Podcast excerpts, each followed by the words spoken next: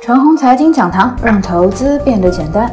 各位亲爱的听众朋友们，早上好，欢迎收听今天的早评。今天呢，我们来说说为什么空翻多的人呢，暂时难赚到钱了。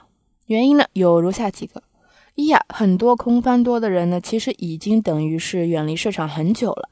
虽然他们天天呢也盯着市场，但是呢，他们对于市场板块的格局和线路呢已经失察或者冷眼已久。如果不是这样呢，以至于到了此时才空翻多吗？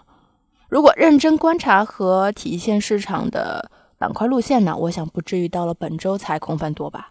既然对市场的板块格局啊忽略了已久，那么此刻空翻多呢，就很难摸到其中的节奏和门道，自然很难快速赚到钱。二，当你空翻多的时候啊，市场往往已经经历了暗涨阶段，已经到了明涨阶段。暗涨呢，指的是指数不怎么动，内部的板块和热点暗流汹涌；明涨呢，指的是涨势已经很好的体现在了指数上。此时的市场，股价高的高，低的低，位置高的股票呢反而活跃，位置低的股票反而不活跃。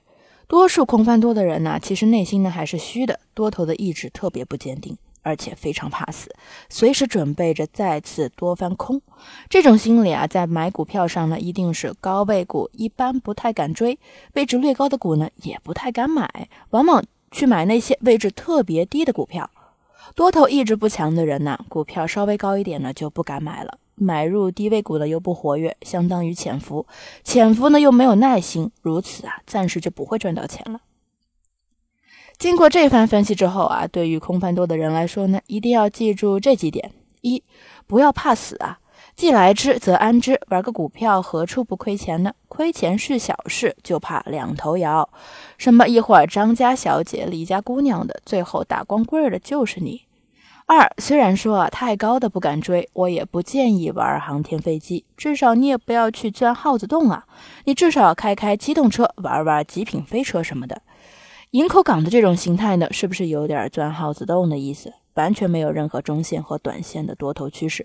像光环新网和大华股份这种票啊，日常股性呢也算温，但是啊，他们的中长线形态呢，至少是多头的趋势。你空翻多的时候啊，最差也得搞些这类的股票啊，哪怕呢就是银行股，中线形态呢都是多头的趋势。